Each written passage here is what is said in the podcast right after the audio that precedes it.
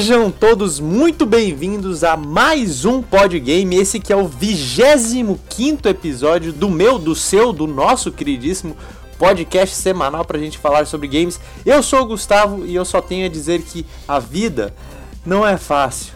A vida ela é muito difícil. E aqui quem vos fala é o Pedro e no pain, no gain, Gustavão. Só os ratos de academia aqui. Brrr. Só os ratos de videogame com o dedo tudo cheio de bolha.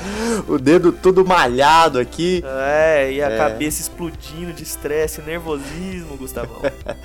Pois é, Pedro. Seja muito bem-vindo a mais uma edição do Podgame. Muito obrigado, você também, a sua ilustríssima presença aqui hoje para falar de um assunto que faz os cabelos caírem, Gustavão. Não só os nossos cabelos, como eu acredito que de 100% das pessoas que vão ouvir este episódio, porque eu sei que sim, você já viu o título desse episódio e sabe que vamos falar hoje de jogos mais difíceis aqui. Estamos fizemos uma uma compilação aqui de joguinhos mais difíceis. Com certeza vai faltar algum na opinião de vocês, né, que estão escutando, mas é o, é o mesmo esquema da, da- do episódio passado, né, Pedrão? Faltou o episódio 2, tá aí, né? Pode ser que role. É, Gustavão, e falar pra você que esses joguinhos que estão nessa lista aqui são aqueles mais gostosos pra você jogar o famoso morreu, passou, porque todo mundo morre o tempo todo e o controle passa pra caramba de um pro outro.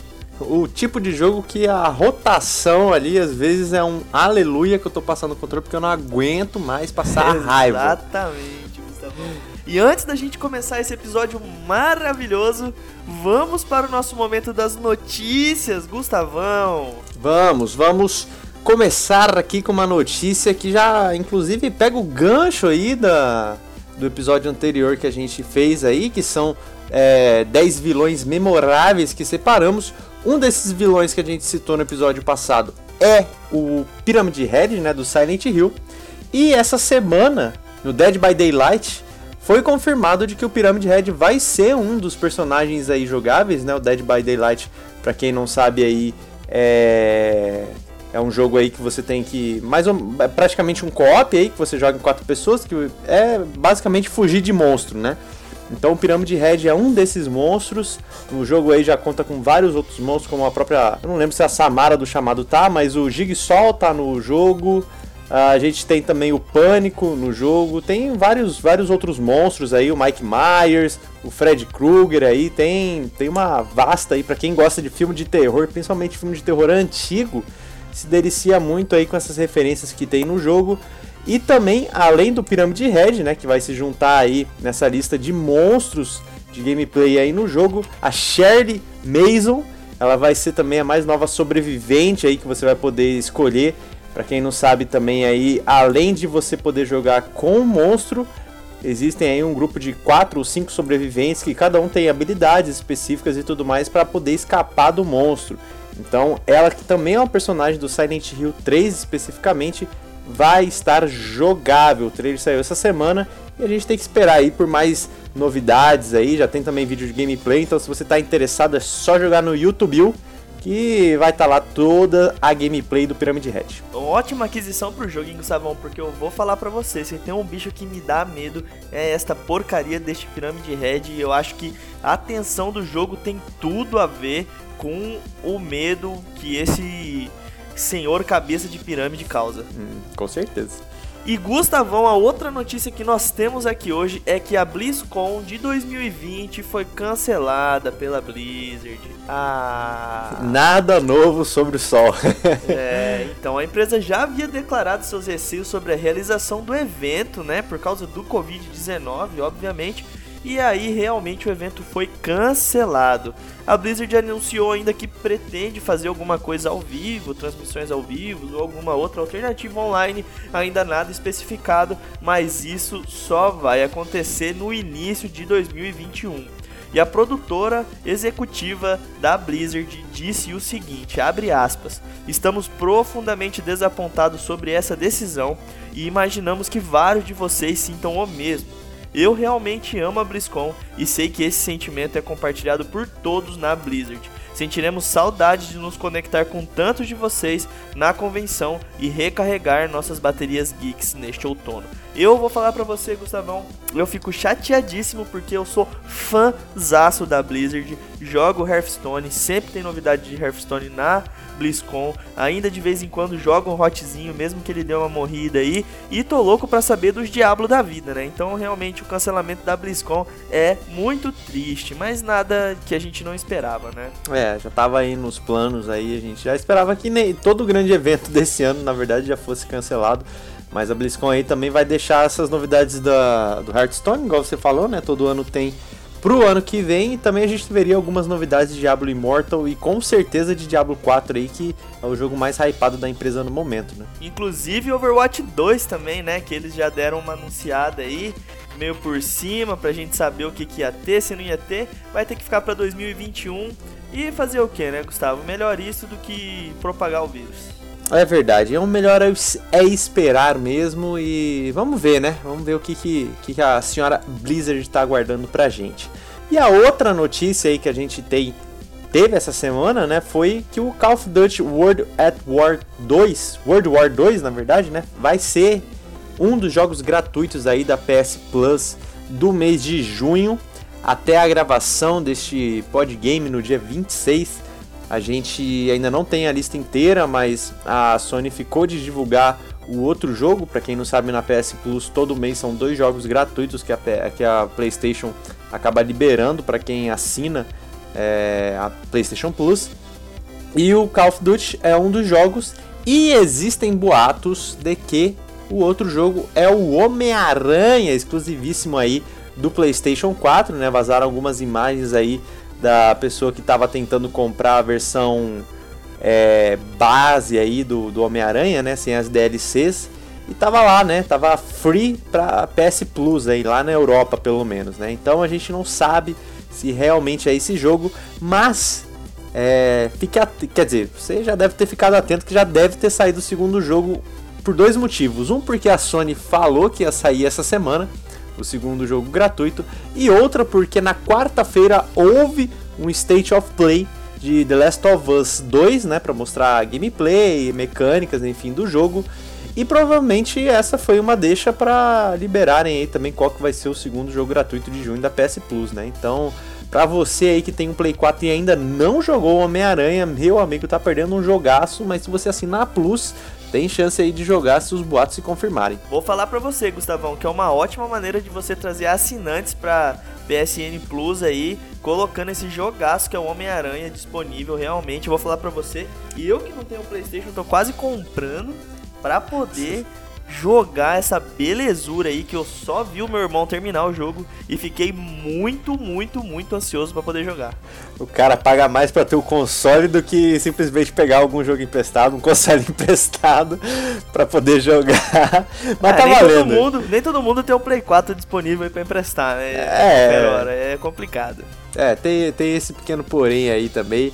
Mas só para reforçar também, né, que eu acho bem plausível esse boato aí dele ser o outro jogo gratuito, até mesmo porque a PS Plus sofre do, do, do esquema de traz uns dois meses de jogos gratuitos bem duvidosos, né? Bem mais ou menos, bem, ah, bem ruinzinhos. E do nada aparece um mês com jogos que, meu Deus do céu, como que esses jogos estão de graça na Plus, né? Então, depois aí de dois mesinhos aí de jogos gratuitos duvidosos, a Sony já veio com Call of Duty anunciando e quem sabe Homem-Aranha, hein? Então, ba basta averiguar aí nas redes que já devem ter soltado. E Gustavão, a nossa última notícia de hoje é justamente sobre a concorrente da Sony, a Microsoft, que anunciou os títulos dela da Game with Gold de junho. E a gente vai ter Shantai and the Pirate's Curse e Coffee Talk, que são jogos exclusivos de Xbox One. Mas vale lembrar aí que Destroy All Humans e Sign Mora também podem ser baixados tanto para Xbox 360 quanto para Xbox One, Gustavão. Então a gente tem aí a, a Microsoft já liberando né, os jogos, já todos confirmados para junho. Quem, quem tá esperando um desses jogos aí já pode ficar faceiro, confirmar. E também os jogos de 360 que estão bem legais esse mês também, hein? É, então o Destroy All Humans, pelo menos, é o único jogo aí que eu posso falar sobre. Ele já é um jogo de aventura bem bacaninha aí, dá pra você passar um tempo, não é nada ah, muito desafiador, muito elaborado, mas é uma. Ele tem uma mecânica bacaninha de você jogar ali, os personagens são engraçados, são. É um é o, o joguinho passatempo aí, né? Pra você que tá jogou alguma coisa pesada, alguma coisa que precisava, joga o Destroy All Humans aí pra dar aquela amenizada, pra, sem essa dor de cabeça, né? E Gustavão, agora que nós já falamos sobre as notícias dessa semaninha, vamos para o nosso queridíssimo Podgame.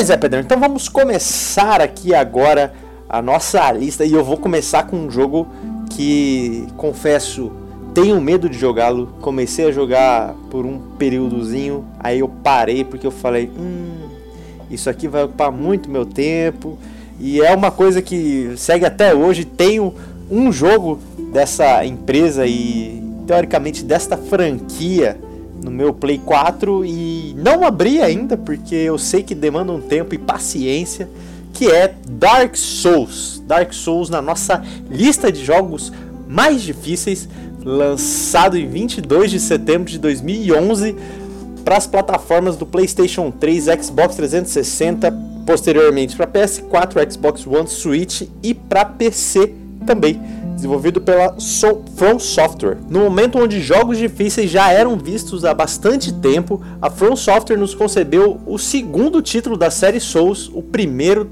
da Dark Souls, né? O jogo traz a dificuldade como seu elemento principal e trouxe à tona novamente o sabor dos jogos difíceis. Um jogo onde todo e qualquer inimigo pode te matar, onde cada cenário traz inimigos que você não conhece e que podem tirar sua vida sem o menor problema. Junta tudo isso com alguns glitches do jogo que são tão fatais quanto os próprios inimigos e pronto. Você tem a receita que fez o Dark Souls ser tão popular. A dificuldade do jogo é tanta que é necessário escolher bem os seus combates, ficar atento em toda e qualquer exploração, fazendo com que o jogador fique em uma paranoia constante sobre onde e quando os inimigos vão aparecer. Nesse jogo você realmente teme pela sua vida. E Pedrão, eu vou falar para você. Eu, quando tava ali no inicinho ali do Play 3 ali, né, que anunciaram Demon Souls, né, eu falei aqui que é o segundo título da série Souls. Antes do Dark Souls teve o Demon Souls, né, que foi exclusivo pro Play 3, só dá pra você jogar no Play 3. Eu vi bastante sobre esse jogo e falei, hum, será que ele é muito difícil assim mesmo? Olhei vídeos no YouTube e falei, hum, parece ser difícil mesmo. Aí lançaram os Dark Souls e eu falei, hum, os jogos são muito difíceis mesmo, viu? Acho que vou passar longe desse jogo. E estou assim até hoje. É, Gustavão, esse jogo ele traz uma discussão bem complexa, né? Tem muita, muitas pessoas que gostam muito do, dos títulos Souls, né?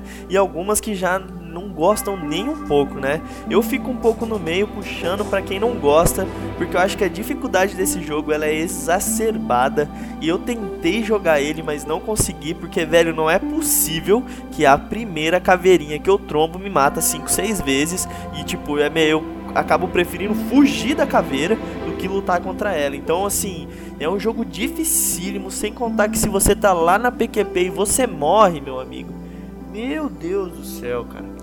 Se você não, não salvou ali na fogueirinha que tem, meu amigo, se prepara para passar toda a dor de cabeça que você teve até você chegar onde você tava, porque é complicado, viu? Tem inimigos gigantes que te matam com praticamente um golpe só. Praticamente todos os bosses têm algum golpe que eles vão arrancar sua vida. Você tem que usar esquiva o tempo todo. Você tem que ser precavido. É um jogo onde você tem que estar tá realmente com a adrenalina em alta, se preparando para todo e qualquer inimigo. Tipo, mano, até o bicho da goiaba te mata. Cara, qualquer coisa nesse jogo te mata. Mas como eu vi em reviews, né? Eu acho que às vezes eu até fico com a, com a sensação quando eu assisto pessoas que estão jogando pela primeira vez, eu, eu fico com a mesma sensação quando elas estão jogando, que é o jogo te recompensa internamente por isso, sabe? Quando você passa muita dificuldade, até mesmo com a primeira caveirinha do jogo, que você tem dificuldade mesmo de matar, de como. E aí você pega o esquema de batalha e aí você consegue derrotar, você sente. Hum, que delícia, hein? Que delícia! Agora eu posso matar inimigos à vontade. Aí você morre mais algumas vezes, com certeza, né? Mas aí você vai aprendendo ali como que é a mecânica dos inimigos, é, esquiva, é, tipo de arma, né? Porque você pode escolher espada, massa, é, duas espadas, espada e escudo, espada longa, machado, enfim, você tem um arsenal gigantesco para você poder em todos em todas as séries Souls, né? Você tem um arsenal bem grande de armas que obviamente modifica um pouco sua gameplay, o que também já é um pouco mais complexa, né? Já que você trabalha ali com, com um sistema de estamina ali, né? Que você desvia, ele gasta um pouco. Para você dar o golpe também gasta um pouco da estamina. Então você tem que aprender a controlar isso, porque se você só esquivar, tem uma hora que você não vai conseguir esquivar, ou que você depois da esquiva não vai conseguir atacar, então você realmente tem que fazer essa combinação aí, você tem que ficar muito atento à hora certa de atacar, a hora certa de defender, a hora certa de desviar. Então é um jogo que te recompensa muito se você conseguir matar o inimigo mais simples que tiver. Eu acho que o que realmente faz essa divisão entre o público que gosta e não gosta são as pessoas que perseveraram e as que não perseveraram no jogo, né? Porque assim, todo mundo que eu vi que terminou o jogo gosta demais do, do, da série, não vê a hora de sair o próximo, fica ansioso, joga o mesmo jogo diversas e diversas vezes. Inclusive o marido da minha prima, cara, ele é fanzaço do jogo, ele zera o jogo com, tipo, de várias vezes, com vários é, mecânicas diferentes, com arma diferente, etc. O cara é um viciado, platina toda a série Souls. E eu falo, meu amigo, aonde você tira a paciência? Pior que tem que ter muita paciência e. Cara, tentam finalizar esse jogo de todos os jeitos possíveis, né? Porque assim, você tem a build que você pode montar, né? Igual eu falei, você tem muitas armas, ou seja, você tem muitas armas, muitas armaduras, muitos itens. Você pode montar aí sua build aí do seu personagem do jeito que você quiser, livre com isso. E aí as pessoas finalizam várias vezes para descobrir qual é a melhor build, finaliza sem tomar dano, que é um dos vídeos melhores vídeos que você pode encontrar sobre Dark Souls, é o cara que tá sem armadura, sem arma e zera o jogo tipo de boaça, né? De tanto que ele já, já zerou essa essa desgraça desse jogo e já decorou tudo. E também, tipo, quanto que o cara zera mais rápido e tudo mais, então você acaba se desafiando para querer saber até onde que você vai chegar com o jogo, né? Porque assim, o jogo já é difícil, você quer deixar ele mais difícil ainda, porque você já conseguiu terminar o mais difícil, né? Aí, sei lá, o normal já é difícil. Aí, ah, beleza, então agora eu vou no difícil. O difícil é mais difícil. Aí mais difícil ainda. Aí você só vai aumentando os desafios. Eu acho que isso que é o prazeroso dos jogadores da série Souls, né? Haja cabelo na cabeça, meu amigo. Meu amigo, haja cabelo na cabeça e paciência, porque é para aprender tudo isso. Fora que são três jogos da franquia Souls, né? Assim, Dark Souls, né? Falando assim. Então, se o cara gostar é porque gosta do gameplay mesmo, porque de história eu já percebi que a história do jogo tá basicamente em files que você acha no meio do jogo, não é nem na, na narrativa, na, no conto com os personagens, CG. Eu muito raramente vi CG de Dark Souls, então tá ali nas entrelinhas a história, o foco mesmo é a gameplay.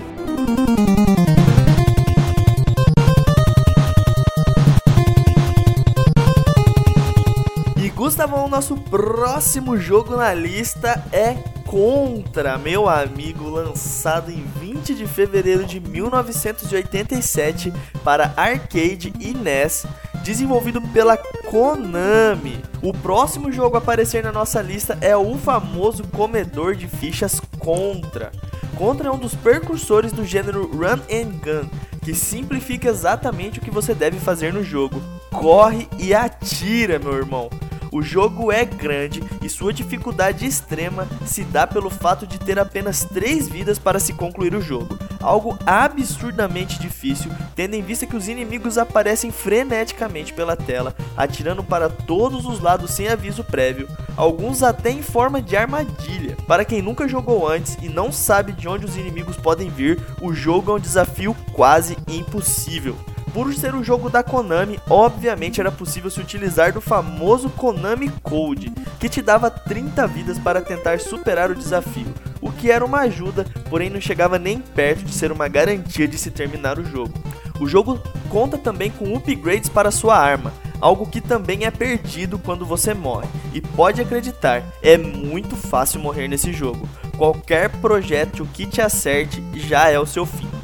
Além de toda essa dificuldade, caso você queira chamar um amigo para te ajudar a terminar o jogo com mais facilidade, logo perceberá que isso torna o jogo ainda mais difícil, pois Contra também é um dos precursores a adicionar o sistema de Friend Fire no mundo dos videogames. Gustavão se você nunca jogou contra na sua vida, você não sabe o que é um bullet hell, meu amigo. Meu amigo, o que esse jogo já desfez de, de amiguinhos, não tá escrito, viu? Cara, eu vou falar para você, eu lembro que eu jogava isso com meu primo, era um desespero e a gente preferia jogar no método do morreu passou do que botar o outro para jogar junto, porque você pode, cara, você pode combinar, ó, eu só atiro para frente, você só atira para trás. Do nada você dá um tiro no amiguinho. E não sabe de onde veio o tiro, né? O cara nem percebeu que deu um tiro no amiguinho e tá falando, mas eu não fiz nada, mas ali, ó, tá mostrando. Às vezes você, você nem percebe que você tomou o tiro do amiguinho de tanta bala que tem, velho. Só na primeira fase, velho, nos primeiros momentos do jogo, você começa, você pula numa pontezinha, passa, e vai andando, saem armadilhas do mapa, assim, ó, na parte de baixo do mapa que atira para cima. Cara, se você não sabe de onde os inimigos vêm, é mano, você vai morrer muitas vezes para passar da primeira fase, cara. Cara, é muito complicado. Não só o contra, né? Eu acho que 90% aí dos jogos run and gun aí são, são nessa vibe aí, né? É, tem um exemplo muito clássico aí também que é o Metal Slug. Jogos dificílimos, cara. Ainda mais se você vai jogar no fliperama, mesmo que você tinha uma ficha ali. Vamos botar cinco fichas, né? Na época que ficha era 25 centavos. Tinha cinco fichas, cara. Sei lá, acho que em duas, três fases do, do jogo ali você já, já perdia todas as fichas. Então, assim, é, é o tipo de jogo que é divertido jogar com um amiguinho, né? Mas também você tem que ter um pouco de paciência com o amiguinho, porque, meu amigo, é bala para tudo quanto é lado. É amiguinho que atira em você, né? No Metal Slug a gente acaba não tendo o Friendly Fire, mas no Contra a gente tem. Então, assim, é, é um desafio e eu não vou mentir pra você, viu? Joguei no emulador de arcade o Contra e só assim para finalizar, porque se eu não Ficha tiver continuo infinito, né? é, é, 99 fichas lá e pronto. Porque é assim que tem que ser. Eu lembro que eu e meu primo a gente conseguiu terminar o jogo lá, é, usando o código, pegando as vidas, tudo, mas tipo, a maioria das fases foi meu primo que jogou, que meu primo já tava treinando para terminar esse jogo, tinha tempo. Quando ele terminou, velho, foi uma puta, foi uma felicidade gigantesca, mas eu não tive capacidade para terminar, a não ser com o mesmo bugzinho que você fez aí das fichas infinitas, né? Porque daí você não precisa gastar dinheiro para pôr a ficha, foda-se, dá start aí, dá continue e não tamo nem aí. E só vai metendo tiro em tudo, em tudo qualquer lado, porque não tem como. Realmente você tem que masterizar esse jogo aí para você poder finalizar ele, principalmente no Nintendinho aí que não tinha o esquema das fichas, né? Não é emulador de.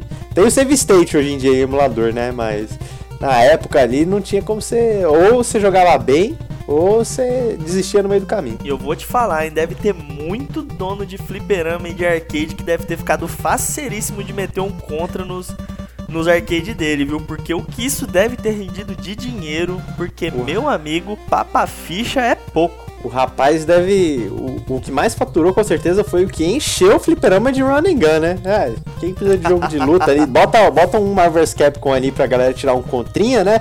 Valendo ficha, pagar a ficha do outro lá e mete aí o run and gun em todas as outras máquinas que é sucesso. Não tem como falir.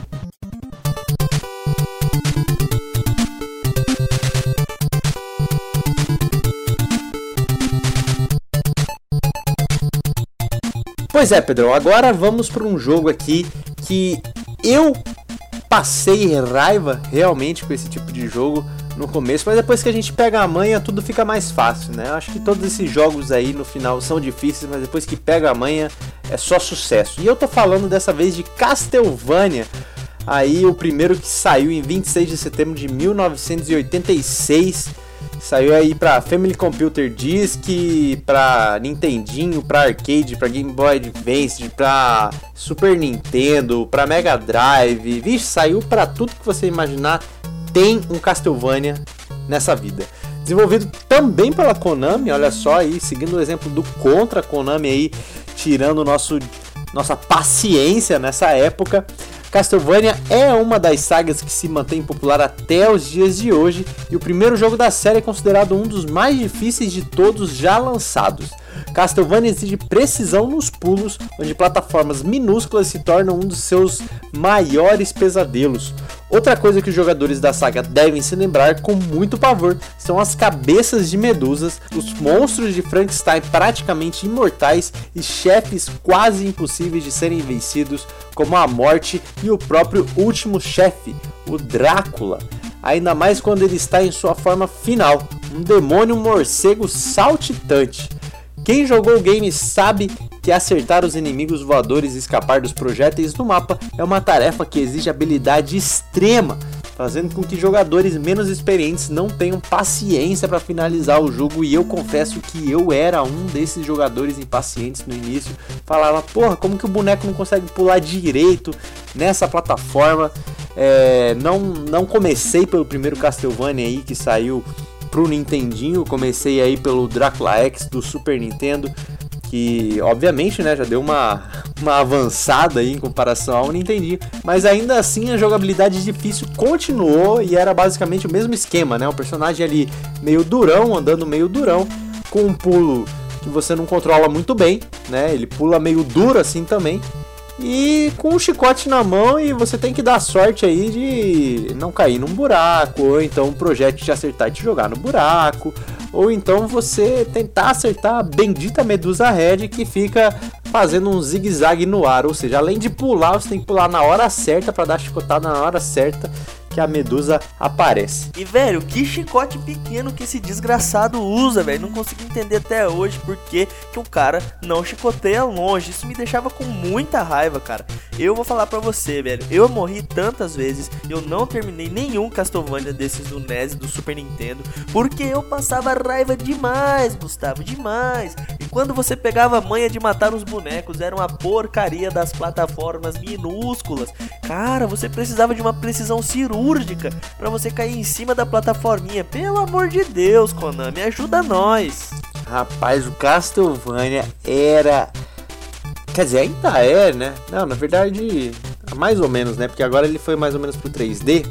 Mas sempre que tem um jogo 2D aí do Castlevania, se você não é familiarizado com a série, você vai ter muita dor de cabeça, porque meu amigo, é complicado você controlar ali, você pegar toda a mecânica certinho. É, até mesmo porque depois que você joga bastante, você acaba percebendo o movimento que os inimigos fazem, né? Então você consegue se, se defender melhor, né? Isso eu tô falando, obviamente, desses Castlevanias aí pré-Symphony of the Night, né? Ou seja, Super Castlevania 4, Dracula X Chronicles, Round of Blood, que são jogos que seguem essa, essa base aí do, do Castlevania. Até o Mirror Fate HD, que foi um dos últimos 2D que saíram aí pro, pro 3DS e depois teve a sua versão em HD pro Play 3, pro Xbox 360 e se eu não me engano para PC também, que aí eles seguem nesse, nesse mesmo estilo de plataforma, também com uma jogabilidade um pouco mais durinha, né? Então realmente é uma coisa que você tem que se adaptar, cara. Não tem jeito. É, virou a marca registrada da série esse tipo de movimentação em 2D. É para ser difícil mesmo. E é para os fãs de, de longa data de Castlevania é, se familiarizarem com jogos novos, né? Ou até mesmo é, com a mecânica que, que implantam, só que com a mesma movimentação. Seguindo aí, né, um dos estilos que tem, né? A gente tem o estilo do Symphony of the Night, que é um pouquinho mais libertador, né, para você se mexer, que inclusive é uma delícia de se jogar. É, tem esse estilo mais clássico, né, que a gente costuma falar que é a jogabilidade dos Belmonts, que inclusive até nos, nos Castlevanias aí do Nintendo DS, como Portrait Room, você tem ali quase um, um Belmont ali para controlar, a movimentação também é meio travada, então realmente é uma característica de quando você joga com um dos personagens de chicote ter esse tipo de movimentação, né? E com os demais personagens uma movimentação mais aberta, igual é o Symphony of the Night. E os jogos 3D não precisa nem falar porque são jogos 3D, né? Então você não tem esse problema de plataforma. Mas tá aí, né? Uma dificuldade aí que você só consegue superar ela jogando, não tem jeito. É, Gustavo, eu vou falar para você que o primeiro Castlevania que eu fui me dedicar realmente a jogar foi o Castlevania Curse of Darkness do PlayStation 2, porque daí você já tinha uma jogabilidade um pouco mais tranquila de você não ficar morrendo igual um imbecil, fora as explorações que o jogo te trazia também, que é algo que eu gosto bastante, né? Mas cara, esses jogos de side scrolling do Castlevania são só pra dar dor de cabeça. E é um pior que o outro, cara. Não adianta. Você sai do NES, você vai pro Super Nintendo, você vai passar dor de cabeça, é bicho voador que vem, que te bate, que te joga para trás, animação do boneco tomando hit, cai na porcaria do buraco, morre, pronto, acabou. Boa é. sorte. E não tem como fugir, cara. Meu, se você pelo menos pudesse controlar o boneco depois que ele toma um hit, ou ele não. Cara, parece que tem um imã no buraco, Gustavo. Ele chama, né? Ainda, chama, velho. Ainda nos antigos, bom, pelo menos no Drácula X, né? Se você apertava duas vezes o pulo, ele dava uma cambalhota para trás, né? Então se você tava ali no meio da plataforma, tem um buraco atrás, um buraco na frente, e você tem que desviar de um projeto, se você tá desesperado lá apertando o pulo, meu amigo já se prepara para passar raiva, porque você vai morrer com um mortal para trás que você nem queria ter feito. É verdade, nossa, velho, desesperador, cara. E aí às vezes você tinha duas opções, você dava o mortal para trás e morria, ou você tomava porrada do bicho e morria. Então, e tipo, morria. eu não tenho o que fazer, velho. É verdade, não tinha muito, muita escolha, né?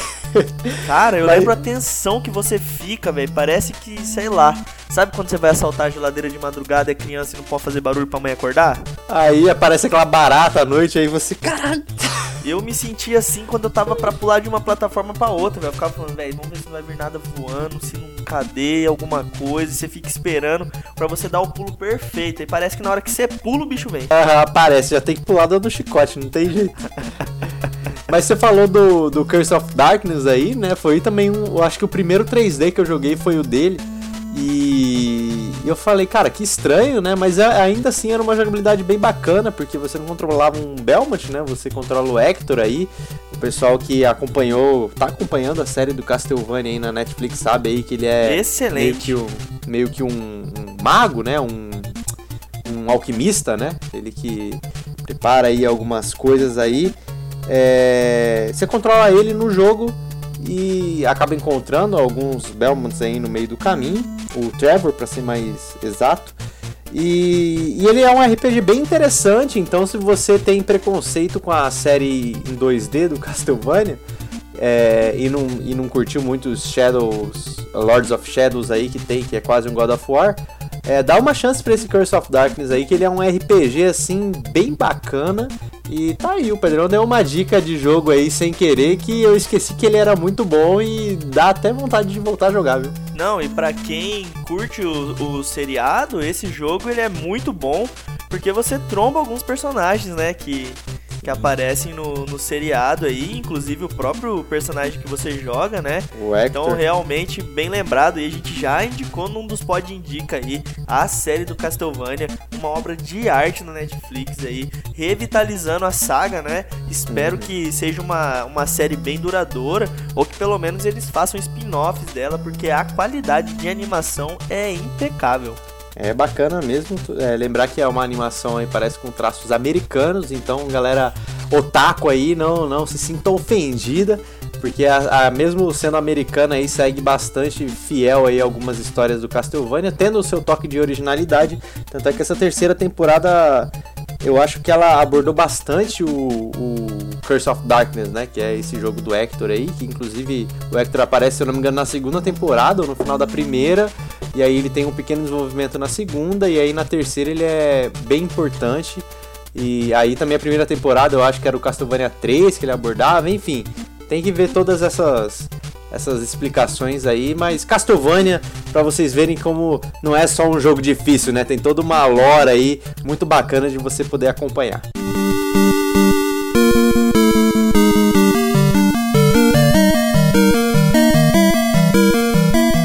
O próximo jogo que a gente tem na nossa lista é Zelda 2: The Adventure of Link, que foi lançado em 14 de janeiro de 1987 também para NES, Famicom Disk System, GameCube e Game Boy Advance, desenvolvido pela Nintendo. É outro jogo aqui que assim como Castlevania tem toda uma saga por trás, né? E aqui nós temos o segundo jogo de toda a série do The Legend of Zelda. Porém, esse game tem uma mecânica um pouco diferente dos outros jogos.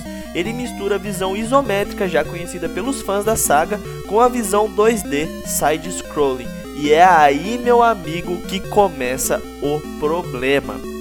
Como se os puzzles do jogo já não fossem difíceis o suficiente, misturado com a complexidade da trama e alguns inimigos, quando o jogo entra no modo side-scrolling, temos plataformas minúsculas onde os pulos precisam ser extremamente precisos para ajudar. Os calabouços são recheados de inimigos atrás de inimigos que, quando te acertam, jogam o link para trás, o que na grande maioria das vezes resulta na morte certa. Menção honrosa aqui para um inimigo específico que tem em quase todos os calabouços. O olho voador que cospe fogo. Maldito olho voador cuspidor de fogo, cara. É, acho que a gente tem meio que um trauma de coisas que voam em jogos 2D, ainda mais nessa época, né? Porque a Medusa Red no Castlevania, agora esse olho voador no Zelda 2 aí também. E outra coisa que também fica em comum é que é mais um jogo 2D na nossa lista, né? A gente teve o Contra, o Castlevania e agora o Zelda 2 que deu essa mudada aí na série aí que foi para 2D. E Gustavão, vou falar para você, se no Castlevania a gente tinha o duplo pulo para poder dar uma fugida da situação, aqui no Zelda 2 o negócio é distópico, cara. É inacreditável a quantidade de vezes que você vai morrer por exatamente isso durante a sua jogatina. É você entrar num calabouço onde todos os calabouços são 2D. Você vai entrar na visão side-scrolling e você vai ter uma chuva de inimigos desesperadora, cara. É, não tem, não tem muito o que fazer, né? Ainda mais se você já estava acostumado com a jogabilidade do primeiro Zelda ali, que era a isométrica vista por cima. Imagina agora que você tem que encarar o que vem à frente e atrás, né? Às vezes aparecem alguns inimigos nas suas costas e você tem que lidar com, com os dois lados ali e mais pra frente do jogo, né? Do meio pro final ali, é inimigo que não acaba mais, né? Você tem que desviar, você tem que abaixar pra se ele lança alguma coisa, você tem que pular na hora certa, se ele também lança alguma coisa que não dá pra você abaixar, né? Esquivando, abaixando.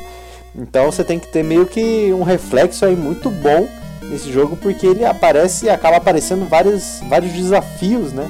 No meio do caminho ali. E Gustavão, o jogo ele é gigantesco, cara. Ele é muito grande mesmo, tem diversos, diversos calabouços, são incontáveis. Igual você falou, conforme você vai passando, vai ficando mais difícil.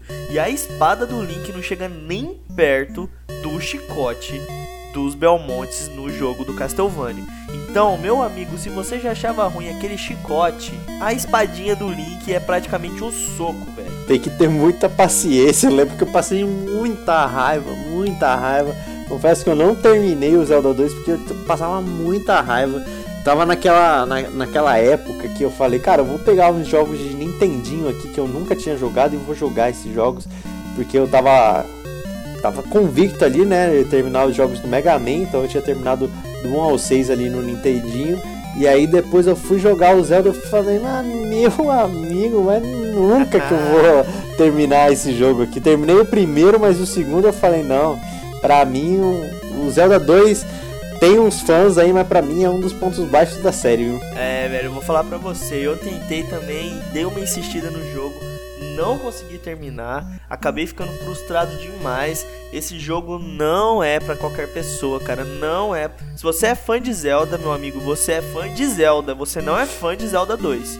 Zelda 2 é um negócio que ele é específico demais, assim, ó é para você gostar, você tem que ser viciadíssimo em side scrolling e viciado em Zelda, porque se você for só um ou só outro, você não encara o jogo, de verdade, é, cara. Eu confesso que eu sou viciado em side scrolling, mas mesmo assim o jogo também me deu uma, uma dor de cabeça. E eu, eu acho meio estranho isso, porque nessa nessa essas jogatinas aí, obviamente eu joguei o Castlevania também do Nintendinho, né? Mas aí eu cheguei até o final. Mas eu já estava familiarizado com esse tipo de jogabilidade do Castlevania por causa dos outros que eu joguei. Que querendo ou não, mesmo ainda sendo bem difícil, tinha uma jogabilidade parecida ali, né? Só que mais evoluída ainda, com uns gráficos mais evoluídos e um pouquinho. Então eu tive que fazer uma adaptação um pouquinho do que eu já sabia do jogo para poder finalizar. Agora o Zelda 2, cara, eu não consigo mais de, de jeito nenhum. Eu, eu não eu não tanco o jeito que, que pula, sabe? Tipo, eu não, eu não aguento ele pulando muito duraço, assim. Eu sei que a gente falou isso no, do Castlevania, né? Que o personagem pula duro. Mas, cara, no, no Zelda 2 eu não sei. Eu não sei o que, que é.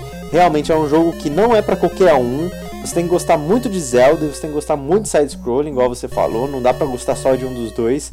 Porque eu mesmo tô, sei lá, ultimamente eu tenho jogado bastante side-scrolling aí, principalmente no, em emulador, né, no meu PS Vita, eu pego alguns jogos, até no computador aqui eu peguei o Ori aqui para jogar e tô gostando bastante. Ele é um joguinho complicadinho ali, né, que tem muita exploração, mas cara, não tem jeito. Realmente para você tem que estar tá muito convicto para terminar o Zelda 2 para para você ir bater no peito e falar que terminou, porque não é um jogo ali que você que é qualquer um que vai ter vontade de terminar. Não, mano, tem que ser objetivo de vida. Se não for objetivo de vida, não termina. É, não termina, é... não tem como. Aproveita que esse ano vai acabar mais cedo por causa do corona, né? Já vamos, já, já descongelaram o Roberto Carlos aí esses, esses tempos aí. Então o ano novo já tá chegando perto, já bota na listinha de 2021 terminar Zelda 2, porque é, é, é só promessa de ano você. novo. Eu vou falar para você, diminui bastante a lista dos outros jogos que você vai terminar, porque esse vai te dar uma canseira braba. Esse aí você vai querer tacar o controle no seu monitor, na sua TV, porque não tem como.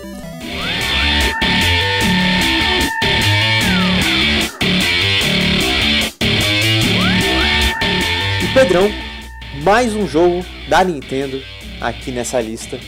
Pra você ver que o pessoal fica falando, né? Nintendo aí, né?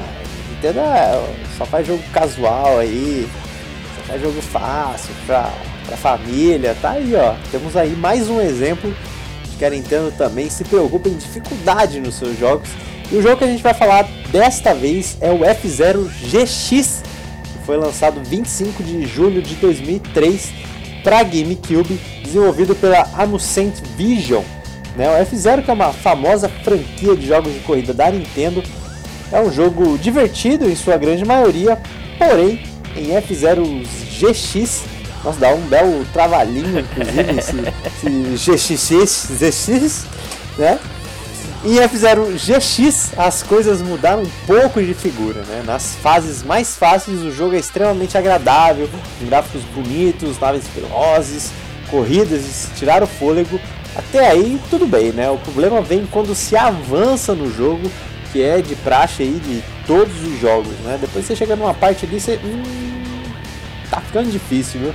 A versão de GameCube do jogo é a ovelha negra da série, onde os desenvolvedores fizeram pilotos que não pensam duas vezes para te derrubar das pistas. Não bastasse isso, os inimigos ainda chegam a correr mais rápidos do que você com o mesmo veículo, o que é algo surreal, colocando a habilidade do jogador de escanteio. Então é para a máquina realmente ser apelona, não tem jeito. Isso faz com que inúmeras reclamações sobre o jogo surgissem, e a maioria apontando esse roubo de que a máquina praticava. E torna o jogo, além de difícil, completamente injusto. Tá aí. Eu que já não tenho, tenho um total de zero habilidade de F0. A primeira, as primeiras vezes que joguei no Super Nintendo eu quis tacar o controle na, na TV porque meu amigo é um, era um jogo já dificilzinho. E aí no GameCube já chega com essa com essa injustiça aí, com todo esse esse Paranauê que a Nintendo quer pôr aí de da, da máquina ser mais veloz que você, independente do veículo que estiver, aí me quebra, né? Cara, eu vou falar pra você, velho. No Super Nintendo era muito difícil porque é, o jogo ele é muito rápido, tem muita luz, etc. Às vezes você acha que é pista, não é pista, você cai, beleza, tudo bem. Depois que você pega o jeito, depois que você pega o jeito, o jogo vai, se desenvolve legal. Agora, velho, esse F0 GX, sério, joga no YouTube e dá uma assistida para você ver. Cara, é de cair o cu da bunda, velho. As máquinas vêm, te trompa, te joga pra fora, eles não estão nem aí. Às vezes o inimigo pode cair, mas ele dá um jeito de te derrubar junto. Fora que você pegar uma nave mais apelona e seu oponente também tá com a nave mais apelona, ele é mais apelão que você, cara. Isso é um roubo. Eu só vi isso, por exemplo, em jogos de corrida onde você tá jogando contra o chefão.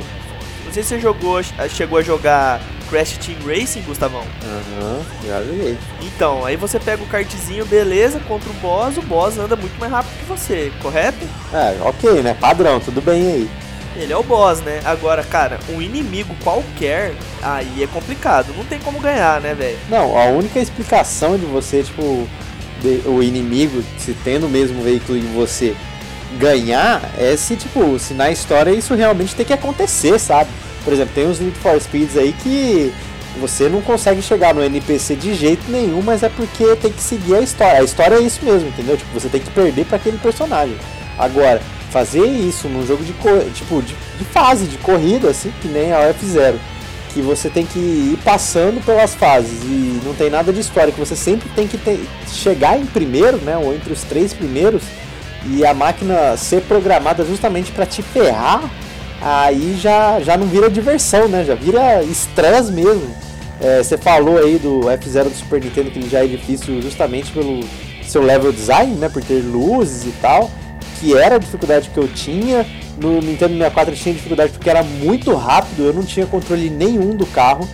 E por isso que eu acabei me afastando, né, o do GameCube, eu nem encostei, ainda bem que eu não encostei, porque se eu soubesse disso antes, eu confesso para você que eu, sei lá, não sei mais o que eu faria com o F0. Tanto é que acho que já nem tem mais jogo do F0, né, depois dessa bizarrice. E cara, para você conseguir ganhar no F0 GX, você tinha que fazer a volta perfeita, cara. Você tinha que ser, tipo, mano, um crânio do jogo, não errar nada, jogar milimetricamente certinho ali, fazer os melhores tempos possíveis, porque senão, cara, não tem como, velho. Inclusive a comunidade de F0 reclamou demais desse jogo, velho. A Nintendo aí é, aglomerou diversas e diversas reclamações, o povo revoltadíssimo. E como você mencionou, né? O principal motivo era a roubalheira das máquinas, velho. É, não, não, tem jeito. É, fizeram tudo bem. É, fizeram é um jogo difícil por si só, porque é, também é um jogo de corrida aí. Não é, não é normal, né? Não é um jogo de corrida padrão aí que tem. São naves super velozes, level design aí bem futurista, bem confuso mesmo. Mas, pô, é, realmente você configurar a máquina para sempre te ferrar. Se fosse, por exemplo, mais ou menos ali o que é com, com Mario Kart, por exemplo, ah, a máquina vai te ferrar, mas é geralmente a máquina que está nas últimas colocações, né? Que sempre nas últimas colocações vem o casco azul, vem aqueles poderes mais apelões ali, que acaba às vezes te dando a vitória ou a derrota, né? Se você está em primeiro, você acaba perdendo, se você está em último, você ainda tem a chance de ganhar. Mas, tipo, ainda assim é uma coisa mais justa, sabe? Ainda tem um pouco de competição. E aí o cara me planeja o jogo inteiro para você realmente perder, aí já o jogo já é difícil por si só, a máquina ainda dificulta mais ainda, realmente você acaba perdendo tesão pelo jogo. E eu falei aqui, né, que depois do desse jogo, depois desse GX, é, não, não teve mais F0, a gente teve os Game Boy, que inclusive é onde ele continuou fazendo um certo sucesso, né, o F0, mas depois ele parou por aí. O último foi em 2004 com o Climax, né, o F0 Climax. Mas o GX, eu vi que ele foi produzido pela SEGA. Será que não foi um golpe aí da SEGA para querer derrubar alguma coisa da Nintendo? Ó. Olha lá! Pensa nisso. E Gustavo, vou falar pra você, você mencionou Mario Kart aí, mas pelo menos no Mario Kart você sempre teve os atributos de cada personagem e dos karts, né?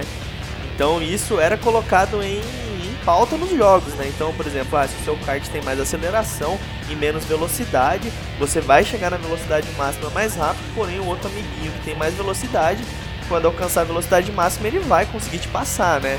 Então são estratégias de jogo. E cara, no F0, velho, a máquina burla esse sistema na programação e aí, meu amigo, aí é dentro do código, o bagulho é mais embaixo. Aí é covardia. Covardia básica.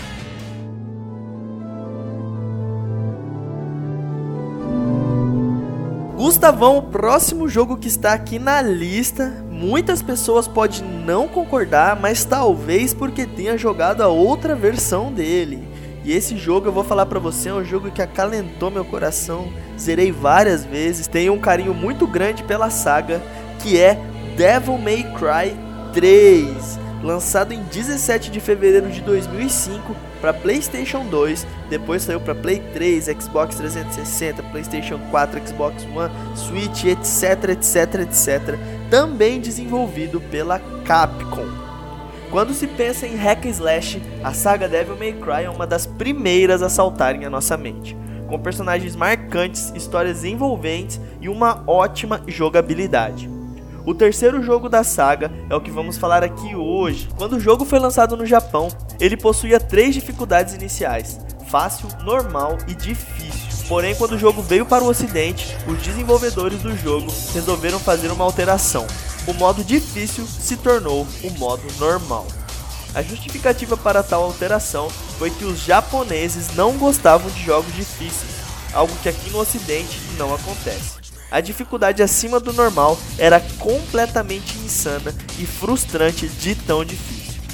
O jogo era tão difícil que algum tempo depois foi lançada uma nova versão do mesmo jogo, Devil May Cry Special Edition, que basicamente só ajustava a dificuldade do jogo. Gustavão, você já viu algum jogo ter uma versão lançada só porque ele é difícil demais? Cara, não me lembro agora, mas provavelmente devo saber de alguma, além do Devil May Cry 3. Cara, era insano.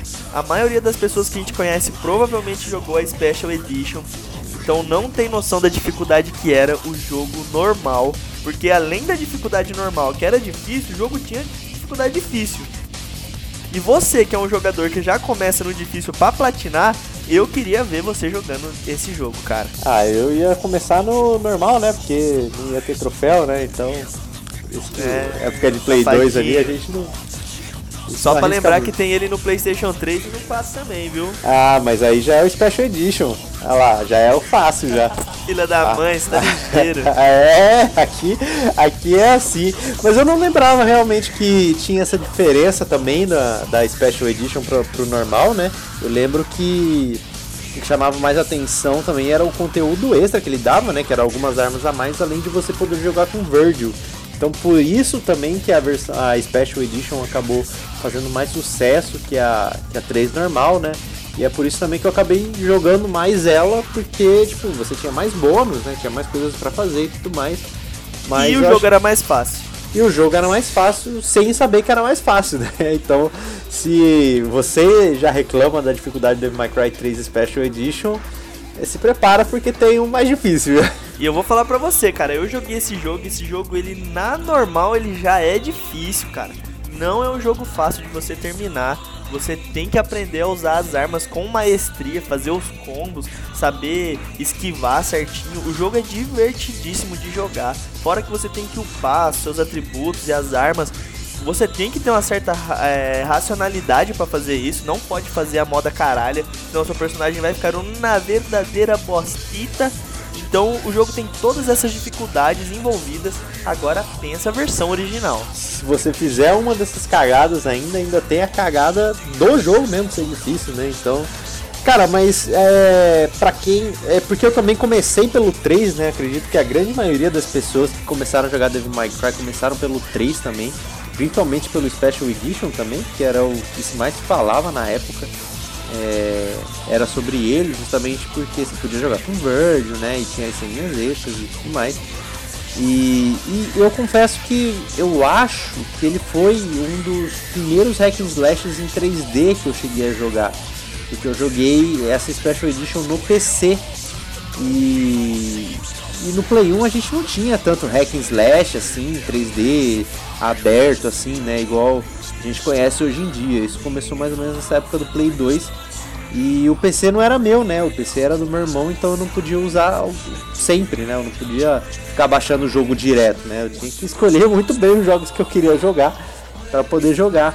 E, e o Dave McCoy foi um desses, então, tipo assim, eu já, além de sofrer ali com uma jogabilidade que eu não, não tinha. É, eu não tinha controle, né? Eu não sabia como que funcionava direito. É, menino novo também, né? Tem o lance de trocar de armas, você tem que escolher as melhores armas e tudo mais.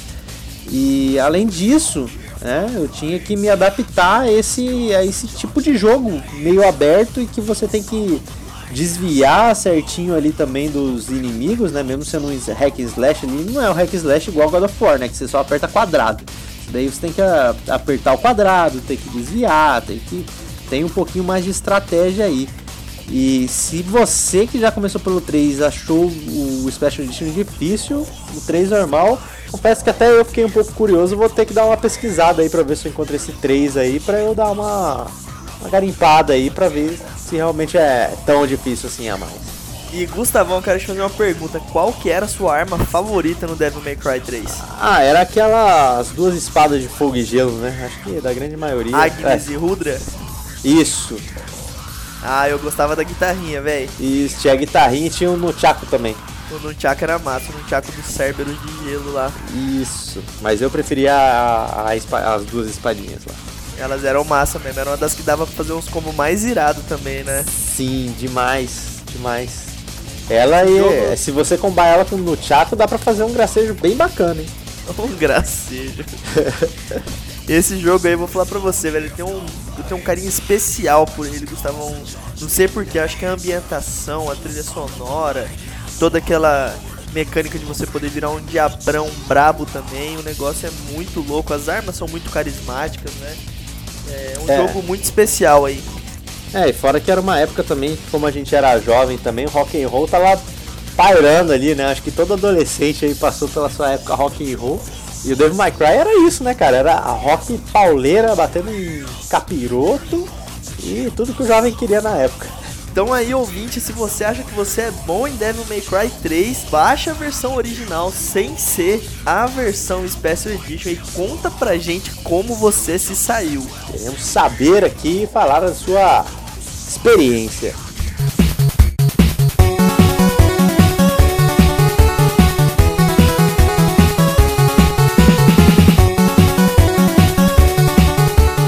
E Pedrão, mais um side-scrolling na nossa lista e este aqui é o jogo que faz muito marmanjo até hoje passar raiva, principalmente na sua primeira versão, que é a franquia Ninja Gaiden. que Foi lançado, teve seu primeiro jogo lançado em outubro de 1988 para arcade, também teve sua versão para Nintendinho, desenvolvido pela Tecmo. A série Ninja Gaiden está nessa lista não apenas com um jogo, mas sim com todos os jogos da saga que são absurdamente difíceis. Não há um jogo nessa saga que não te faça ter vontade de jogar o controle contra a parede. Uma combinação de dificuldade frustrante, jogabilidade acelerada, o que não é ruim, tá longe disso, junto a dezenas e dezenas de inimigos que aparecem subitamente na tela. Adicione a isso tudo plataformas sobre abismos sem fim com chuvas de inimigos que te empurram ao ter contato e pronto. Temos Ninja Gaiden. Vale lembrar que o terceiro game de Ryu Hayabusa eleva toda essa dificuldade a outro patamar de insanidade, pois o jogo não possui continues. Ninja Gaiden é a linha tênue entre perseverança e a loucura. Vamos lembrar aqui que o terceiro jogo que estamos falando ainda é da época do Nintendinho. É, o Ninja Gaiden aí ele teve também umas versões, vou dizer remasterizadas, né, mas reimaginadas, é, é totalmente em 3D, que virou um hack slash aí é, Ninja Gaiden 1, o 2 e o 3 Razor Edge, se eu não me engano. Ah, aí as versões que saíram pro, pros Playstations eram Ninja Gaiden Sigma, o Sigma 2. Então, que são bem difíceis também. Eu acho que na verdade o mais fácil que tem é o Ninja Gaiden 3 é, mais novo que saiu, no caso, né? Que é esse Razor Red. Eu acho que ele é um dos mais fáceis. Mas ainda assim é difícil lembrar disso. E cara, é um jogo que você tem que ter muita paciência, porque não é pra qualquer um. E eu vejo até hoje pessoas que, mesmo que joguem bastante Ninja Gaiden, ainda passando raiva com esse tipo de jogo. Olha, Gustavo, eu vou falar pra você, quando eu conheci Ninja Gaiden, eu já estava desacreditado de jogos com microplataformas que você precisa ter precisão. Depois de ter passado por Zelda 2 e de ter passado por Castlevania, quando eu conheci Ninja Gaiden, eu falei: "Quer saber? Foda-se. Foda-se, não aguento mais cair de buraco porque inimigo me dá porrada". Mano, quem que teve essa ideia, velho? Não entendo. Nessa época parece que era é, modus operandi desses caras, velho. Vamos deixar o, o jogador doido? Vamos. Bota um boneco que vai jogar uma bola que vai te acertar e pum, você caiu, irmão, morreu. Vai cagar, velho. Cara, o pior é que o Ninja Gaiden não é nem. Tipo assim, a gente. Todos esses outros, né? O Zelda, o Castlevania, todos esses a gente citou a dificuldade até de movimento, né? O Ninja Gaiden não, cara. Ele é bem fluido, ele é bem rápido. O problema mesmo é que tem muito elemento na tela, você tem que desviar de muita coisa. Aí você tem que desviar de muita coisa entre espinhos. Então, cara, não é uma coisa fácil mesmo. Você tem que. Você tem que sei lá, você tem que ter a noção de tudo que tá acontecendo para você conseguir desviar e não morrer ao mesmo tempo. Cara, eu vou falar pra você, velho. O caboclo para jogar Ninja Gaiden, qualquer um dos jogos da franquia, qualquer um deles, tem que ter uma paciência, mano. O cara é quase um santo de tão paciente que ele tem que ser, velho. Não tem como você que é igual a mim, que é uma pessoa normal, um ser humano mortal aqui, ó, imperfeito, não dá conta, velho. Não tem como. É, cara, é, realmente, se você mais novo aí que gosta de side-scrolling, tem que dar uma chance pro jogo, né? Porque é, é, desafio mesmo. Se você até hoje tá falando que tá jogando side-scrolling muito fácil aí, vai jogar o Ninja Gaiden aí pra você passar um pouquinho de raiva, ver o que realmente é. Porque ele é gostoso de jogar, por ele ser rápido, por ter uma jogabilidade bem rápida pra época, né? A gente falando aí de 1980, a gente tá falando. Então é uma coisa que era bem dinâmica mesmo que tinha e diferente das, dos outros exemplos que a gente deu aqui na lista. Mas se você também quer experimentar essa dificuldade em 3D, pode aí acessar aí os Ninja Gaidens aí que saíram é, pro Xbox, pro PlayStation 3, pro, se eu não me engano eles não saíram, ainda não teve nenhum que saiu para Play 4 e Xbox One. Mas se você tem Play 3, corre atrás aí do Ninja Gaiden Sigma 1 e 2. Inclusive o 2, vou deixar aqui a sugestão para jogar o 2, porque você pode escolher os personagens, né? Os personagens. É, você não precisa jogar só com o Ryu, você pode jogar com os outros personagens que tem. E se você pega um personagem feminino, o seu DualShock 3, é, você pode mexer o, os seios né, das, das personagens. É, tem, tem essa também. O jogo também, os Ninja Gaiden Sigmas também saíram pro PS Vita, né? É o Ninja Gaiden Sigma Plus e o Ninja Gaiden Sigma Plus, Sigma 2 Plus. Saiu pro Vita também, e no Vita você pode mexer isso também com o touchpad do, do console, a parte traseira. É, mas tirando isso, você pode jogar, obviamente, normalmente o jogo, né? Sem nenhuma taradice, tirando a parte dos desenvolvedores, né? E, e você pode se divertir bastante e passar raiva, porque o jogo é difícil. Eu, de, eu demorei bastante para finalizar o Ninja Gaiden Sigma 2, que eu joguei no, no meu Play 3. Fiz de tudo aqui para garantir ele, porque era muito difícil sem comprar aqui. Tive que importá-lo em épocas que euro e dólar eram bem baratos, coisas diferentes de hoje em dia. Então fui atrás do meu Ninja Gaiden Sigma 2 e passei certa raiva, mas finalizei o jogo aí com louvor aí. Tá, tá na minha listinha ali de conquistas pessoais. E Gustavão, o negócio que você mencionou que é muito verdade mesmo, né? Ninja Gaiden ele tem essa vantagem dos outros jogos que a gente mencionou, side-scrolling praticamente impossíveis, assim, ele tem uma precisão no seu pulo, você tem uma precisão no controle, as mecânicas são fluidas, o personagem se move bem, os ataques são eficazes realmente. Só que assim, o negócio é tão ensurdecedor de bicho vindo, de tiro e bola voando na tela que joga coisa e não sei o que, robô e cara do céu.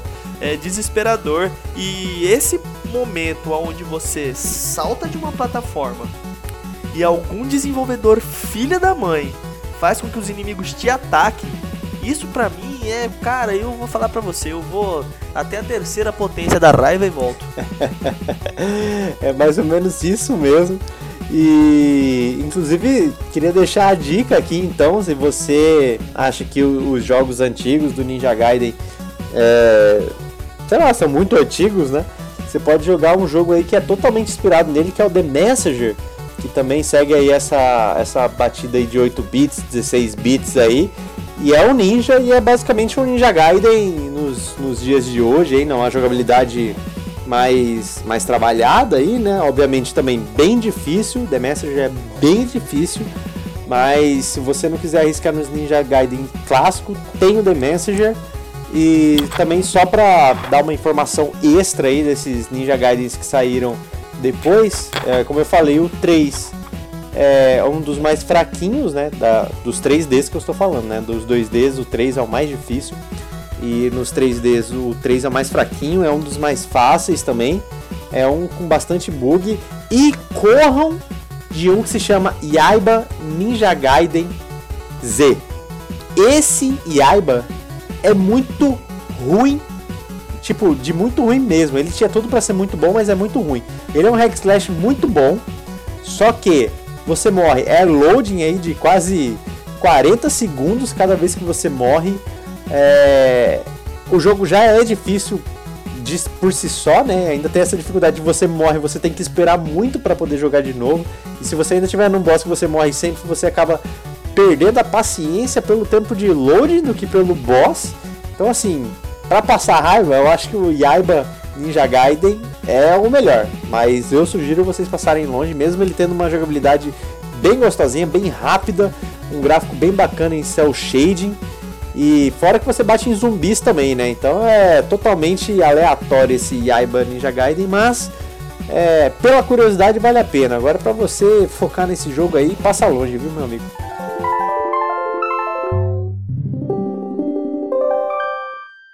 E o próximo jogo que nós temos na nossa lista, Gustavo, é Super Mario Bros. The Lost Levels. Aí temos mais um jogo da Nintendo mostrando que a Nintendo também não está de brincadeira, Gustavão. Lançado em dia 3 de junho de 1986 para Family Computer Disk System, desenvolvido aí pela nossa queridíssima Big N. Esse jogo é tão difícil, tão difícil, que ele nem chegou a ser lançado no ocidente. The Lost Levels é a continuação do primeiro jogo Super Mario Bros. Ele foi considerado tão difícil pela Nintendo que a empresa acreditou ser demais para o mercado ocidental naquele tempo. Para se ter noção, o jogo que conhecemos como Super Mario Bros 2 é na verdade uma adaptação do jogo Doki Doki Panic, com sprites dos personagens do Mario. Aquele jogo onde era possível pegar os vegetais, os Shy Guys, os inimigos, carregar ele em cima das suas cabeças e arremessar os mesmos? Então, esse jogo não era Super Mario Bros 2. The Lost Level só veio para o ocidente após o lançamento de Super Mario All Stars para Super Nintendo, onde recebeu esse nome. O jogo possui uma infinidade de inimigos voadores e cogumelos venenosos que simplesmente te matam, tornando assim a experiência extremamente difícil e desafiadora. Vale lembrar aqui também, Gustavão, que o Doc Doc Panic também foi desenvolvido pelo nosso queridíssimo Shigeru Miyamoto. Ah, deu o famoso Ctrl C, Ctrl V, né? é, mudou os spritezinhos ali e falou. O presidente da Nintendo chegou e falou: Super Mario 2, muito difícil, né? Aí ele falou assim: Ah, então já sei. Pegou o jogo dele ali, mudou os sprites e falou: Aí, ó, manda pra lá pros pros ocidente aí falando que é Super Mario e já era. E aí a gente comprou Doc Doc Panic com o nome de Super Mario. É, muito difícil, né? muito boa essa, essa interpretação. Mas realmente, Obrigado. cara, quando, quando uma das fitas, né, que meu amigo tinha aí na época de Super Nintendo aí era o Super Mario All Stars mais o Super Mario World, né? Eu acho que foi uma das fitas que fez mais sucesso aí do Super Nintendo, né? Que você tinha praticamente todos os Super Marios que saíram aí pro Super Nintendo. E bom, a gente era criança na época, claramente ele era mais difícil, né? E tudo mais. Só que é, também era novidade, né? Tinha um fator tipo, cara, era um jogo que a gente não tinha jogado, a gente não sabia. Por exemplo, Mario 1 a gente já tinha possibilidade de jogar no Super Nintendo. O Mario 2 que vinha também no All Stars, né? A gente jogava, era uma jogabilidade mais diferente. O Mario 3 ali também era já mais a gente já era mais familiarizado, Mario World então nem se fala. E aí o Lost Level ele já é a jogabilidade do Mario Super Mario 1, oh, do Mario Bros, né, 1, e só que com a dificuldade a mais, né, os inimigos e tudo mais. O que naquela época era muito difícil até você pegar o jeito, mas se você for ver hoje nos Mario Maker da vida, é uma coisa super normal, né? Agora que o pessoal aprendeu a jogar Mario, Lost Levels é fichinha. Ah, mas eu vou te falar, Gustavão, Lost Levels é embaçadíssimo, cara. Tem umas fases ali que foram pensadas pelo capiroto, só pode. Os caras pegaram e falaram, mano, vamos fazer Super Mario Bros 2 um negócio completamente absurdo, porque o primeiro foi fácil. E o primeiro já não é fácil, velho. Tipo, se você sabe jogar, beleza, você até leva o jogo, mas não dá para falar que ele é fácil. É, hoje em dia, pra gente falar se o jogo é fácil ou não, é, é, é muito mais fácil, né? Porque a gente é. já jogou esse jogo várias e várias vezes, a gente já sabe todos os macetes do jogo, as fases, como elas são. Mas na época, né, que a gente ainda nem, a gente nem pensava, na verdade, se era muito difícil, né? Acho que a gente pensava mais que a gente era ruim do que o jogo ser difícil, né? Então, realmente tá, dá essa diferença. Mas igual eu falei, né? Tipo, hoje em dia que as pessoas já estão mais acostumadas de como que são as, as, as habilidades mecânicas do próprio Mario, né?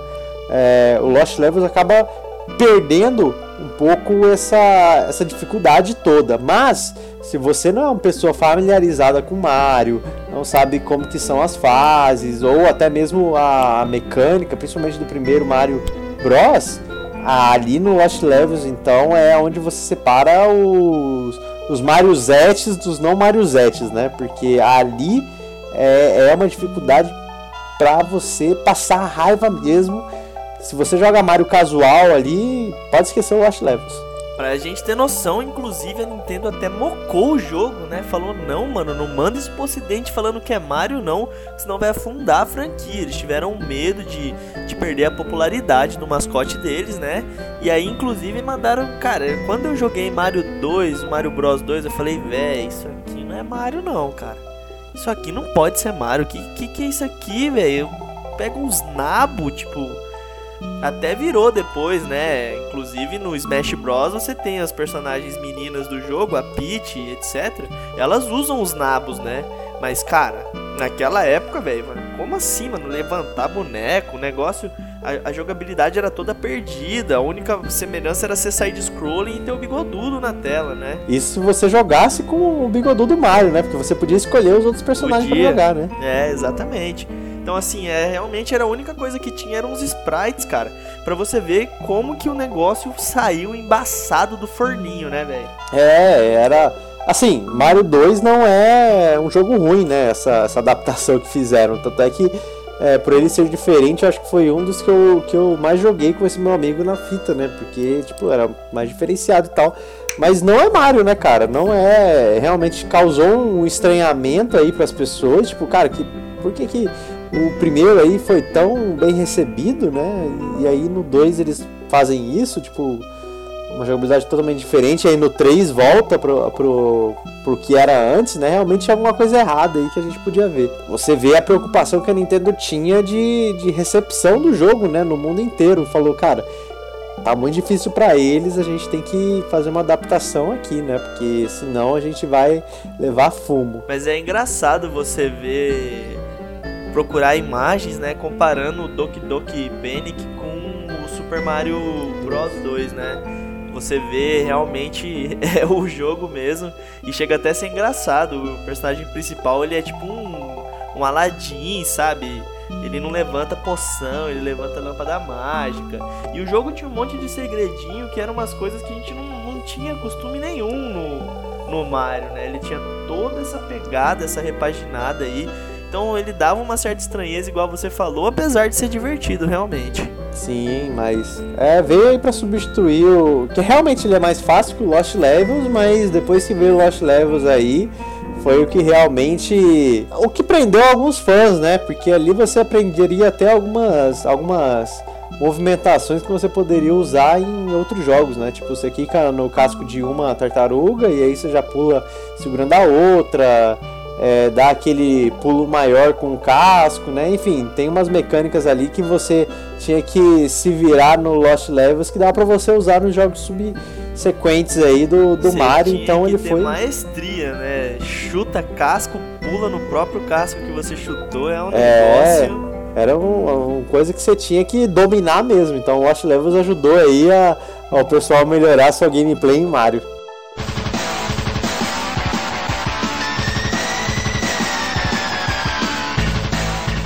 E agora, Pedrão, mais um side-scrolling aqui a gente tem. Dessa vez não é um exclusivo da Nintendo, mas é um que não só eu, como você com certeza passou muita raiva e acredito que muitos ouvintes aqui também passaram, que é o Battletoads, lançado em junho de 1991. Saiu para Nintendinho, Mega Drive, Game Boy, é, Game Gear.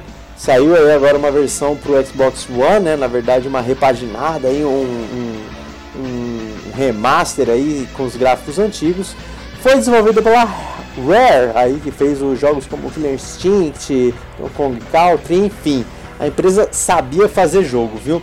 E o Battletoads é responsável por traumatizar muitas crianças em suas infâncias pela sua dificuldade absurda. Eu confesso que eu era uma dessas crianças. e pode ter certeza que muitas dessas crianças, após virarem adultos, com coordenação motora mais apuradas, que voltaram a tentar a terminar o jogo, também tiveram traumas depois de velhos, pois terminar esse jogo sem algum tipo de trapaça é praticamente impossível. O jogo foi lançado com o intuito de fazer uma concorrência direta com outros títulos que faziam sucesso na época, as Tartarugas Ninja. Porém, no mercado, Battletoads fracassou. A franquia das carismáticas tartarugas decolou. Porém, Battletoads conseguiu uma outra forma bem significativa: sua dificuldade exagerada. Com fases que possuem jogabilidade completamente diferentes, de lutas em pé no estilo beat'em up side-scrolling, a montar serpentes gigantes, descer de rapel de caverna enquanto chuta seus inimigos e anda de motos voadoras em um túnel gigantes, Battletoads veio para mostrar no mundo o que significa a palavra difícil. Poucas pessoas conseguiram chegar ao final desse jogo e realmente merecem um troféu por isso, pois tal feito é algo homérico. O jogo é a síntese da frustração e desespero misturado com traumas e revoltas, tudo isso concentrado em um cartucho de videogame.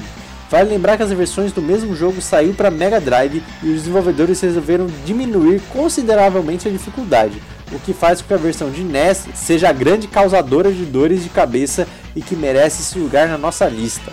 O jogo possuía também a possibilidade de se jogar no modo multiplayer, o que definitivamente não facilitava a jogatina, pois quando um jogador morria, ambos precisavam voltar ao início da fase. Vale frisar aqui a fase das motos voadoras, onde os obstáculos apareciam tão rápidos na tela que escapar deles era quase uma questão de premonição, e é dessa fase mesmo que eu e todo mundo que jogou Battletoads detesta, e olha que eu joguei Battletoads em co-op e às vezes você acaba passando mais raiva no co-op porque você quer brigar com o amiguinho do que sozinho, viu? Cara, todos os jogos de Battletoads que tem co-op, não jogue co-op.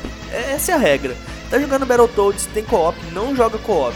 Porque ou você pode dar porrada no seu amigo, ou quando o amigo morre, você morre junto. E isso é frustrante demais, cara. Você tá lá na frente, você desceu a caverna, deu bicudo em todo mundo. Você tá na motinho e seu amigo morre todas as vidas. Ah, que legal. Que beleza, agora tem que dar. Tem que ser o papai do game aqui pra não, não cair nesse obstáculo aqui que apareceu do nada, inclusive. Ops, né? morri. Ah, que pena, vou ter que começar o início do jogo. Ainda mais na Cara, época do Nintendinho, né? Battletoads é frustrante demais, apesar de ser um jogo divertido, né? Os Sim. sapões eles são carismáticos, os golpes deles caricatos são divertidos, bicuda de bota com com prego embaixo, socão gigante da, da, da soqueira e etc. É um jogo divertidíssimo, porém com uma dificuldade absurda. Realmente, até hoje, cara, é um se você, se você não tá fazendo esqueminha aí de jogar no arcade com, com ficha infinita aí, não tem jeito de você finalizar sem passar dois de cabeça antes, viu? E igual a gente falou, né? É, nasceu aí para ser concorrente de Tartarugas Ninja que tava dominando esse tipo de jogo de beat'em up aí, ainda mais. Eu acho que o jogo das Tartarugas Ninja combina bastante com isso, né? Você tem quatro personagens aí com jogabilidades relativamente diferentes que podem causar esse essa diferenciação, né? Tem fases que uma é melhor, que tem longo alcance, que é mais forte, enfim. É, nunca esqueça do Turtles in Time, né? O Tartarugas Ninja 4, que é muito Jogaço. bom. Um beat'em up muito bom, pra, principalmente para você jogar com quatro pessoas. É uma Jogaço. delícia. Uma delícia para você jogar e, e o Battletoads aí, que são sapos, né? Já são parecidos aí com tartarugas eu não sei se, se tem uma versão que você pode jogar de três jogadores, né? Eu só cheguei a jogar com dois. É, mas se você puder jogar com três, com certeza vai ser bem divertido, mesmo que o jogo muito difícil. E, e, os sapos também são carismáticos, viu? Eles são bem bacanas. Quem não teve a oportunidade aí pode ver no, no Killer Instinct, no último que saiu agora. Tem o um dos sapos do Battletoads aí como personagem jogável. Então, se você quiser dar uma olhada primeiro como que é o personagem, pode dar uma olhada no Killer Instinct, que eles retrataram muito bem o personagem. Uma das, um dos sapos, né? Você zerou Battletoads, Gustavo? Rapaz, não, porque jogava no Mega Drive com meu amigo e o Mega Drive não era meu, né? E esse amigo não tinha tanto contato igual com o do Super Nintendo. Eu zerei Battletoads, porém eu admito que eu tive usar save state no emulador, cara. Não teve jeito. Battletoads é dificílimo demais. Aquela fase da motinha. Mano, ou você tem visão do futuro ou você tem save state, porque não dá, cara. É, ou você tem que ter decorado muito bem aonde que vão aparecer esses obstáculos, viu? Porque, cara, às vezes você tá desviando de um obstáculo, já tem um outro obstáculo no seu desvio já. Então, você tem que ser muito rápido, você tem que pensar muito rápido também, né? E nem eu, isso nem sempre ajuda. Eu tenho um primo mais velho que compartilhou comigo a história dele e ele fez exatamente isso que você tá falando. Depois de perder diversas vezes na fase da motinha, ele anotou no papel mais ou menos o espaçamento até que ele pegasse e conseguisse passar da fase. Eu não tive paciência para isso, meti logo o save state, que na minha época já era um pouco mais para frente, né? Quando eu fui tentar encarar depois de ser frustrado diversas e diversas vezes no meu Super Nintendo quando eu era criança, eu fui pro save state e cara, vou te falar, Gustavo, esse jogo, meu Deus do céu, velho. Era era dor de cabeça atrás de dor de cabeça. Eu lembro que eu jogava, né, também o Tartarugas Ninja no Super Nintendo, Turtles in Time. E também tinha dor de cabeça ali, né, de você jogar com seu amigo, mas ainda assim era muito mais fácil do que o Battletoads. O Battletoads ali, fora que se eu não me engano também no Battletoads você podia, tinha o Friendly Fire também, né? Você podia bater no seu amigo, né? É, realmente. E cara, eu vou falar pra você, Tartarugas Ninja eu suei pra zerar também. Mas eu consegui zerar em dupla com meu irmão. Um jogo divertidíssimo, cara. Sério mesmo, é um beating up aí. Recomendo demais. Quem não conhece, cara, chama um amigo e vai para cima. Que o jogo é divertidíssimo de você devorar ele. É, o Tartarugas Ninja esse eu ainda consegui terminar sozinho, mas se jogar em, em dupla ou em quatro pessoas, se pegar o emulador aí de, de arcade e jogar com quatro pessoas, vai ser muito mais divertido ainda. Agora, uma coisa que já não acontece com Battletoads. Fujam do multiplayer de Battletoads. Fujam, velho. Fujam. É, porque você passa mais raiva com seu amiguinho do que. do que. vontade de jogar com ele, né? Você quer desistir de jogar com ele. Sozinho já é um infortúnio, em dupla é pior ainda.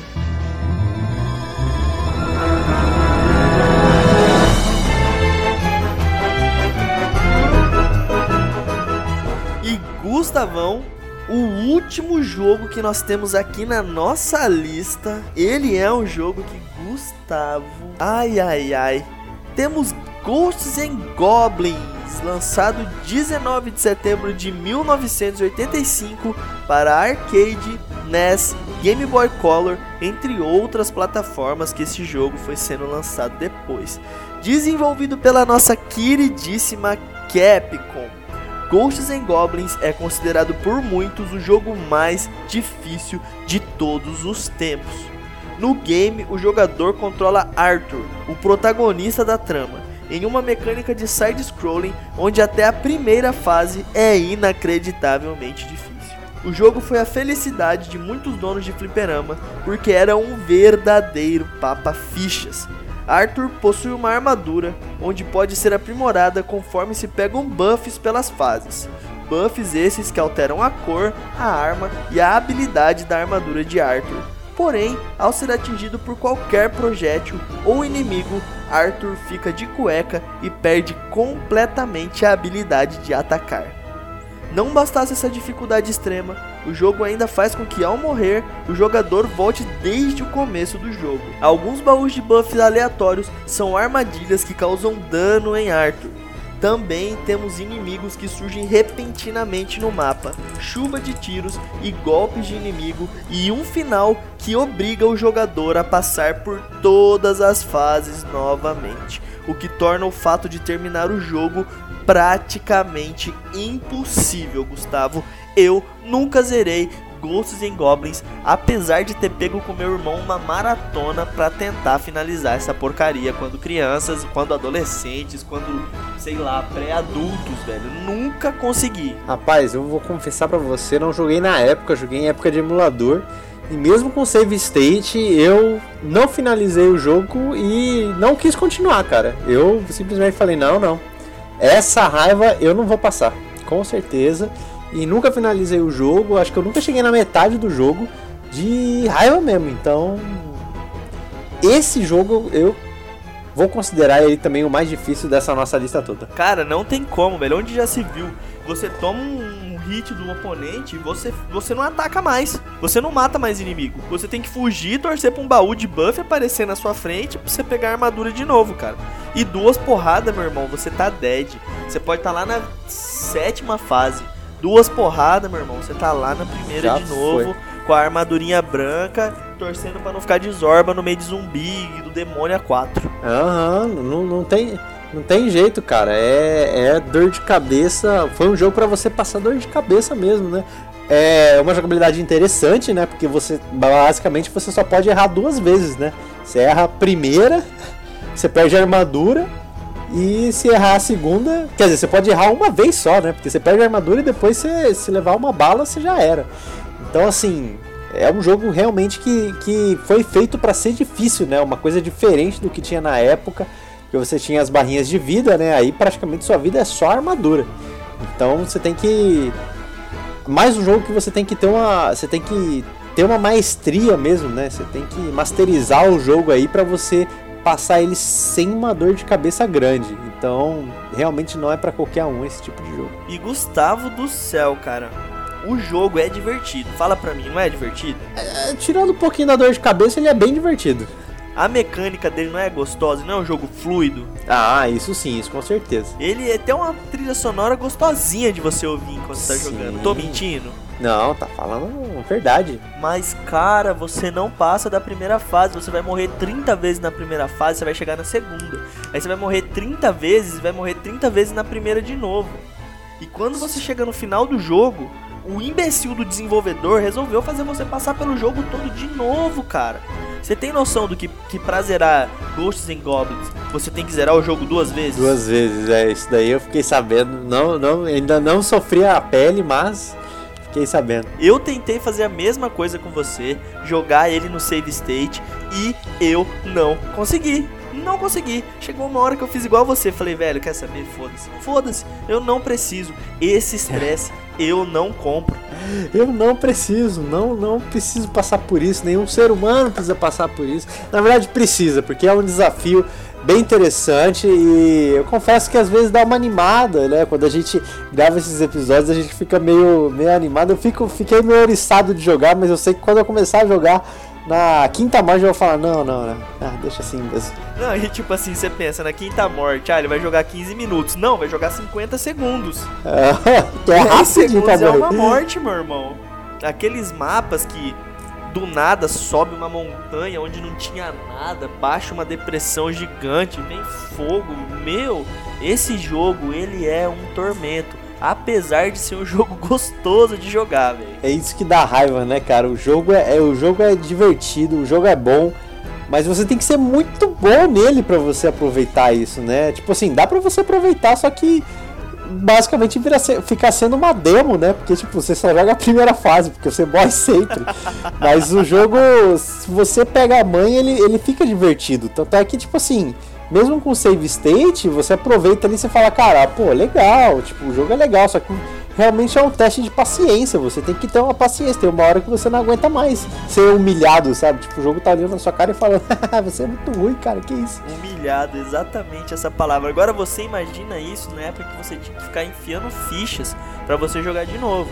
E tipo, não é assim, ah, vou enfiar a ficha aqui e vou continuar da segunda fase. Não, velho. Você vai enfiar a ficha pra você tentar começar lá da primeira fase Exato. de novo, velho. Exato, cara. É uma dor de cabeça incrível. E é um jogo que ri da sua cara, não tem jeito, cara. Não tem jeito. E eu queria até fazer uma menção a isso, né? Que o Arthur ele tá no Marvel vs Capcom 3, no Marvel vs Capcom Infinity, e ele tem também esse essa curiosidade assim, né? Tipo, você joga com ele com a armadura só que em determinado tempo ali, eu não lembro se você usa especial, se você ativa o, o X Factor, no caso do Marvel vs Capcom 3, e ele perde a armadura e aí ele toma mais dano realmente. Então é uma gameplay bem, bem engraçadinha de você ter no jogo de luta. Só que num jogo 2D que você tem que passar a fase é algo estressante mesmo.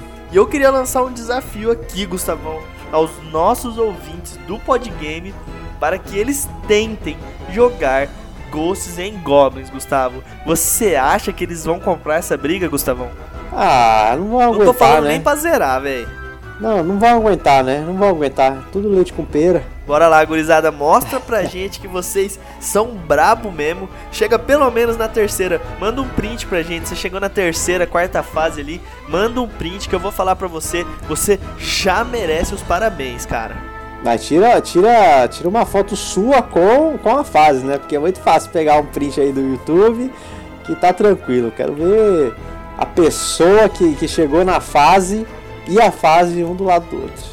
Muito bom, um- um- uma selfie com, com o jogo rolando. É, tem que ser assim. E é isso aí, Pedrão. A gente chegou aqui, listamos aqui 10 joguinhos difíceis que achamos. Claramente, faltam alguns jogos é, nessa lista, mas a gente listou aqui os que a gente tem mais memória afetiva aqui, né? Os que a gente lembra mais, é, tanto de um lado quanto pro outro. Tanto é que, por exemplo, se tem o Metal Slug, Metal Slug é um jogo difícil que não tá nessa lista, que poderia estar, mas deixamos, quem sabe, para uma próxima lista, né? Exatamente, Gustavão. Diversos aí que saltam à nossa mente agora. Porém, né, a gente não pode ficar infinito falando do joguinho, né? É verdade. E agora então, aproveitando este momento difícil do episódio, vamos aqui fazer o nosso momento pode indica, né? Vamos fazer uma indicação aos nossos ouvintes, né? Uma coisa bem difícil pra gente fazer, porque são tantas coisas pra indicar que a gente nem sabe qual indicar no episódio de hoje. É isso aí, Gustavão. E eu queria saber, Gustavão, o que é que Vossa Senhoria trouxe pra nós neste dia de hoje, Gustavo? Rapaz, eu trouxe em homenagem ao episódio um jogo que merece aí a sua atenção, o seu olhar aí que é, comecei a jogar ele há pouco tempo. ah, quero dedicar ele, né? Infelizmente eu consegui ele para PC, mas eu queria pegar para o console ali porque é uma coisa, é um jogo com certeza mais gostoso de jogar no console, que é Sekiro Shadows Die Twice. Aí o jogo que foi GOT esse ano aí, né? Ganhou aí jogo do ano e segue aí a fórmula de Dark Souls, né? Segue mais ou menos, na verdade, né? Ele tem ali o seu estilo de luta mais é, desafiador, um pouco mais dinâmico, mas ainda assim é difícil porque é da From Software. Então é uma jogabilidade aí que pode penar um pouquinho para conseguir, mas pra mim, na minha opinião, é o jogo mais gostosinho de jogar do que Dark Souls. E Gustavão, na mesma pegada que você, no episódio de jogos difíceis, eu quero trazer aqui nada mais, nada menos do que Mega Man 9 como indicação. O jogo que retomou a franquia aí, né? Lançado em 2008. Um jogaço que tem toda a dificuldade dos Mega Mans clássicos, quiçá um pouco a mais, naquela pegadinha 8-bit gostosa de jogar, Gustavo. Esse Mega Man que foi considerado o revitalizador de toda a série, né? Então fica aí uma indicação barra desafio. Lembrando que você pode jogar ele aí no Play 3, no Wii, no Xbox, dá pra jogar no PC, Playstation 4, X1, Nintendo Switch. Mas eu vou falar pra você, já se prepara que a dificuldade nesse joguinho lindo é absurda. Cara, inclusive é outro jogo que a gente pode pôr na segunda lista também, né, cara? Todos da Mega Man, do Mega Man clássico aí, eu acho que tirando o 7 e o 8, todos eles, cara, são bem difíceis. O 11 é muito difícil, mas ele é muito difícil mesmo. E, cara, Mega Man é Mega Man, né? Tá aqui, ó, no coração. Inclusive, Gustavão, o Mega Man 9 ele é considerado um dos mais difíceis de toda a saga, cara. E eu queria fazer um adendo aqui, um- um- uma menção honrosa à capa do Mega Man 9, aonde eles pegaram propositalmente, pra quem escutou o episódio das piores capas aqui, eles fizeram de propósito botar aquele velho de novo com a arma na mão. Só pra dar aquela zoada gostosa, né, Gustavão? Que a gente tá ligado. É, é igual a gente falou no próprio episódio também, né? da- Das piores capas. A Capcom faz muita piada com isso. E não só do Mega Man 9, né? Do Mega Man 10 também tem uma capa zoada. Não é tão zoada igual a do 9, mas ainda assim é uma, uma paródia aí das capas feias do primeiro, dos primeiros Mega Mans. E, vale aí, né, cara? Você falou também que é, é, o 9 é considerado aí um dos mais difíceis aí da saga, porque também ele trouxe o Mega Man clássico de volta, né? Depois de tanto tempo, tinha saído só no Play 1 o último Mega Man clássico, né, que foi o Mega Man 8, e aí no Play 3, no Xbox 360, veio o Mega Man 9 nesse estilo 8 bits aí, que já era conhecido como muito difícil e aí veio chutando as portas mesmo, foi o Dark Souls da época praticamente. Exatamente, Gustavão. Então nós vamos ficando por aqui com mais este episódio do Podgame. Gustavão, muitíssimo obrigado pela sua ilustre presença aqui neste episódio de hoje. Que isso, eu que agradeço todas as gravações que fazemos aqui, Pedrão, ter a sua companhia, compartilhar a minha experiência com games com você e com todos que estão ouvindo. É muito prazeroso estarmos aqui toda semana, é, calentando aí, né? é, passando o tempo aí das pessoas que escutam podcasts aí ou para trabalhar ou para lavar uma loucinha, né? Eu escuto bastante podcast pelo menos para lavar uma louça, né? Eu Adoro, inclusive virou minha minha tarefa doméstica favorita por conta disso. É verdade, você nem vê o tempo passar com, com lavar de louças com o podcast, né? Você até torce para ter um pouco mais de louça para lavar para você poder escutar o episódio até o final. Exatamente, bebe uns copos ali para falar, opa, opa, tem louça ainda. opa, tem que limpar aqui, então tá tudo bem. Então, agradeço a presença também e agradeço também você estar aqui comigo mais este episódio, Pedrão. Eu que agradeço, muitíssimo obrigado. Fico lisonjeado, obrigado a todos os nossos queridos ouvintes que estão nos escutando aí. Este episódio, mais um episódio especial para vocês. E Gustavão, se os nossos queridos ouvintes não concordaram com as nossas listas de hoje, ou tem algum jogo para acrescentar, ou mandar aquelas fotos que nós pedimos, os desafios, né? Onde eles podem fazer isso, Gustavão? Eles podem, tem todos os meios aí para poder fazer, né? Temos aí o nosso e-mail contatopodgame@gmail.com. Estamos lá para receber aí o seu feedback, né? A sua se você é contra alguma coisa de algum episódio, se você é a favor, se você tem alguma história curiosa para contar aí com jogos difíceis ou alguma coisa sobre jogos, né, que você quer compartilhar com a gente, pode mandar no nosso e-mail. A gente vai ter o maior prazer de ler aqui, compartilhar com você também, para ver também se as nossas experiências batem, né? A gente gosta de, de conversar sobre as experiências que temos com jogos, por isso que fazemos o podcast. Então, se você compartilhar com a gente aí a sua experiência, pode ter nada a ver com o episódio que você ouviu, ou episódios anteriores, ou episódios que não saíram ainda só manda pra gente que a gente lê, a gente conversa. Se precisar de dica de jogo também a gente dá. Se precisar, se quiser saber a nossa opinião por alguma coisa também a gente dá opinião também.